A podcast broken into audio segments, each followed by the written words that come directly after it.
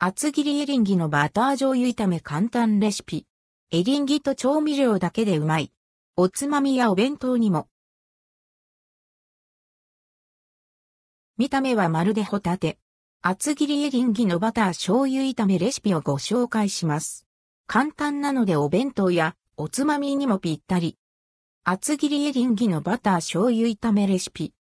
材料エリンギ1パックバター 10g 醤油小さじ2分の1塩胡椒適量。作り方エリンギを輪切りにする。厚さは1から2センチメートル程度がおすすめ。フライパンを熱してバターを溶かしエリンギを炒める。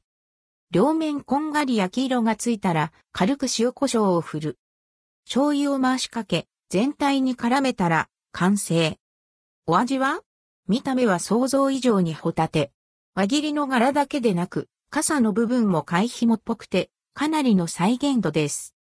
弾力のある歯ごたえと繊維に沿ってほぐれる食感も、まさにホタテのよう。噛むほどバター醤油のジューシーで濃厚な味わいが広がります。箸が止まらない、うまさ。ただまあ、知らずに食べて、ホタテだ。と勘違いする人はそんなに多くはなさそう。冷静に味わうと甘みとか、旨みとか、素材に根本的な違いを感じます。それでも暑さが演出する贅沢感は本物だし、ホタテとはまた違った美味しさが楽しめます。簡単に作れるのでもう一品、欲しい時にぜひお役立てください。